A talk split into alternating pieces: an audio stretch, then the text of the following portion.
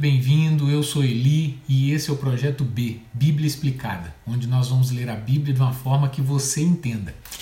É, no último vídeo, nós fizemos a leitura explicada do capítulo 16 de Gênesis, é, onde Deus havia feito é, uma promessa né, de uma grande descendência para Abraão, mas ele Sarai, né, desacreditando disso, por conta das suas idades avançadas, resolveram tentar a sua maneira e Sarai ofereceu sua serva Agar para que Abrão tivesse um filho com ela, e assim nasceu Ismael.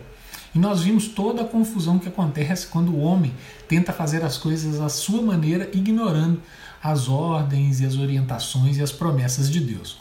Hoje nós vamos ler o capítulo 17 de Gênesis, fazer a leitura explicada e ver como que essa história se desenrola. E o capítulo 17 de Gênesis começa dizendo o seguinte, a partir do versículo 1. E quando Abrão era da idade de 99 anos, o Senhor apareceu a Abrão e lhe disse: Eu sou o Deus Todo-Poderoso, anda diante de mim e sê perfeito. Bom, 13 anos depois do nascimento de Ismael, o Senhor aparece a Abrão pela segunda vez. Aqui, ao contrário do, do evento né, com Agar, é, não é Abraão que dá o nome ao Senhor. O próprio Deus se autonomeia. Nesse caso é, é o Shaddai, né? que não tem um significado assim específico, porém é traduzido como Deus Todo-Poderoso. É, a ordem anda diante de mim e ser perfeito, Deus está dando a Abraão para que ele seja como Enoque e Noé, assim como nós vimos no capítulo 5 e 6 de Gênesis. Né? Eles andaram né, segundo as orientações de Deus e nós vimos como a coisa aconteceu com a história de Noé, que foi salvo, e Enoque, que foi, é, como diz, levado por Deus. Né? E o versículo 2 continua dizendo o seguinte: E eu farei o meu pacto entre mim e ti, e multiplicar-te-ei excessivamente. Bom, como, como Abrão né, obedeceu ao Senhor, Deus cumpriu sua promessa de estabelecer um pacto com ele e de multiplicar grandemente a sua descendência. Uma prova de que Deus cumpriu a sua promessa é a grande fecundidade dos israelitas. Isso nós vemos quando vamos ver, né, quando nós chegarmos no livro de Êxodo. Então, isso daí já faz parte da promessa de, de Deus a Abraão. E o versículo 3 diz o seguinte: E Abraão caiu sobre a sua face, e Deus falou com ele, dizendo: Cair com o rosto em terra era um sinal assim de respeito com um superior, né? e aqui um sinal de respeito de Abraão com relação a Deus. Versículo 4: Quanto a mim, eis que o meu pacto é contigo, e tu serás um pai de muitas nações. O teu nome não se chamará mais Abrão, mas teu nome será Abraão, pois pai de muitas nações eu te fiz. E eu te farei extremamente fértil, e farei nações de ti, e reis sairão de ti. E eu estabelecerei o meu pacto entre mim e ti e tua semente depois de ti nas suas gerações, para um pacto eterno, para ser um Deus para ti e para tua semente depois de ti. E eu darei a ti e para a tua semente depois de ti a terra em que és estrangeiro, toda a terra de Canaã para possessão eterna, e eu serei o seu Deus. Os versículos 4 a 8 que acabamos de ler, né, mostra a mais completa apresentação do pacto de Deus a Abraão. São apresentados aqui, tipo assim, oito aspectos diferentes do pacto. Alguns deles são novos, mas em nenhuma outra parte eles são reunidos né, é, num só lugar, igual nesse texto. o aspecto novo né, que aparece aqui, mais interessante, é que Deus muda agora o nome de Abraão. De Abrão, né, que significava pai exaltado, para Abraão, que significa pai de uma multidão. E continua o versículo 9 dizendo: E Deus disse a Abraão: Portanto, tu guardarás o meu pacto, tu e tua semente, depois de ti nas suas gerações. Este é o meu pacto que guardareis entre mim e vós e tua semente depois de ti. Todo filho do homem entre vós será circuncidado, e vós circuncidareis a carne do vosso prepúcio, e será um sinal do pacto entre mim e vós.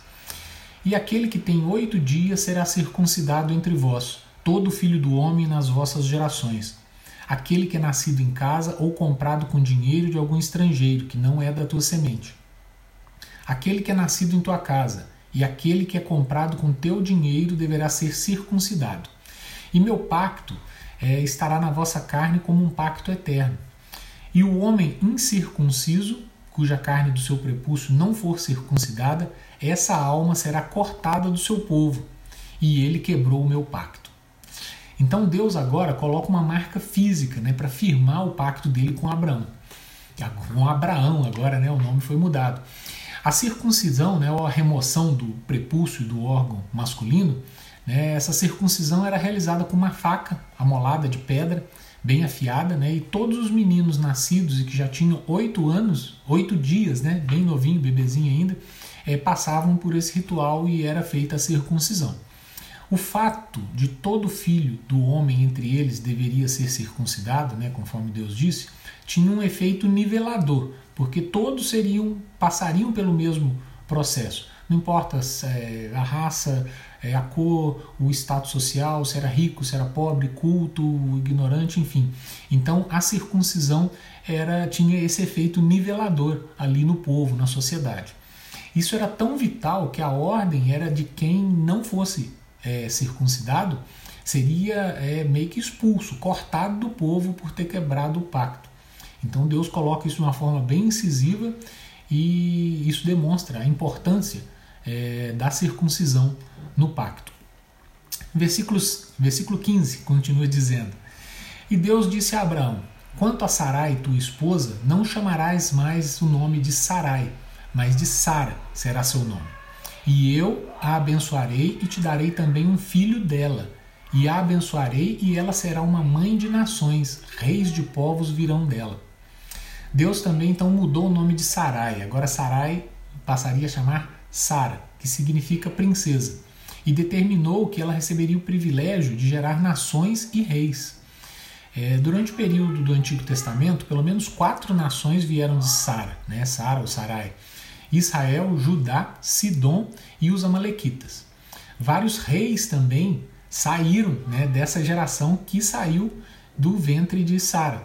Somente de Israel e Judá é, reinaram no total 41 reis. Então foram muitos, até mais que isso. Sara é a única mulher do Antigo Testamento também é, que Deus indicou especificamente que ele, que ele iria abençoar. Então no Antigo Testamento todo é, somente Sara é, aparece como sendo indicada é, por Deus é, que seria abençoada. É, versículo 17 continua dizendo o seguinte: Então Abraão caiu sobre sua face e riu, e disse no seu coração: Nascerá um filho aquela que tem 100 anos de idade, aquele, né? Abraão que tinha 99 anos.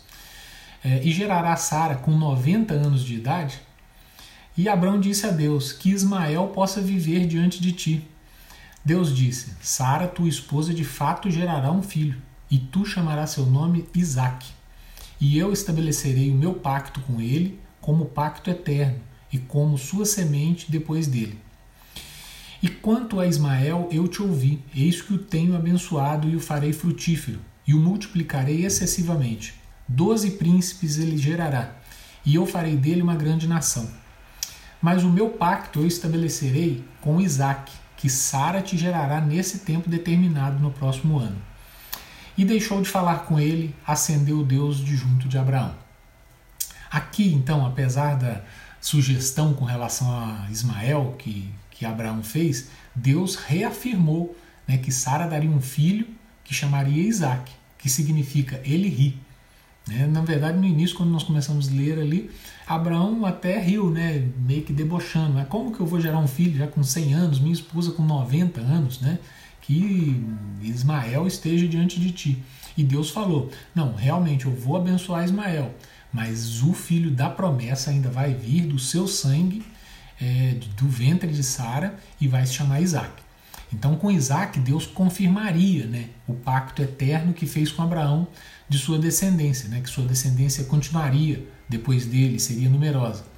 Para Ismael foram, foram dados promessas menores, porém dele ainda iriam sair doze príncipes e a sua descendência também se tornaria uma grande nação. É, nos surpreende assim a declaração final de Deus, é, que ele já cita o nome do filho que ainda nem havia sido gerado e afirma, quer dizer, firmando um, um vínculo muito forte entre Deus e esse filho. E em seguida, né, na sequência, ele marca uma data para acontecer: o nascimento do filho de Sara, que já estava com 90 anos de idade. Depois disso, o Senhor se retirou de Abraão e subiu, saiu da, da face de Adão. Ó, de Adão, não, perdão, de Abraão. E Abraão tomou então Ismael, continuando no versículo 23, seu filho, e todos que haviam nascido em sua casa, e todos que haviam sido comprados com seu dinheiro, todo homem entre os homens da casa de Abraão, e circuncidou a carne seu prepúcio no mesmo dia, como Deus havia dito. E Abraão era da idade de 99 anos quando ele foi circuncidado na carne do seu prepúcio. E Ismael, seu filho, era da idade de 13 anos quando ele foi circuncidado na carne do seu prepúcio. No mesmo dia foi circuncidado Abraão e seu filho Ismael. E todos os homens da sua casa, nascidos na casa ou comprados com dinheiro de estrangeiros, foram circuncidados com ele. Então, naquele mesmo dia, então, cumprindo a ordem de Deus, Abraão circuncidou, circuncidou seu filho Ismael e todos da casa, né? Todos nascidos ali na casa ou comprados, né? Como escravos ou servos. Então, após o Senhor depois dessa conversa, né, subir, se retirar da presença de, de Abraão, Abraão faz esse processo. Então, agora, é, cumprindo a ordem de Deus e firmando o pacto, tornando ele agora apto a gerar o filho pactual que seria Isaac. Então, cumpriu a promessa, fez a circuncisão em todo mundo, então agora sim ele estava apto a gerar esse filho do seu próprio sangue, conforme Deus havia prometido, o filho do pacto.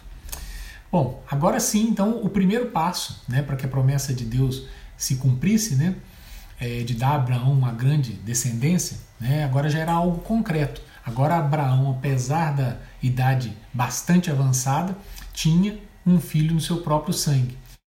O que acontece na sequência, então, nós vamos ver no próximo vídeo. Deixa seu like, se inscreve no canal, Abençoa esse trabalho para que essa mensagem possa chegar a mais pessoas. Um grande abraço e fiquem com Deus.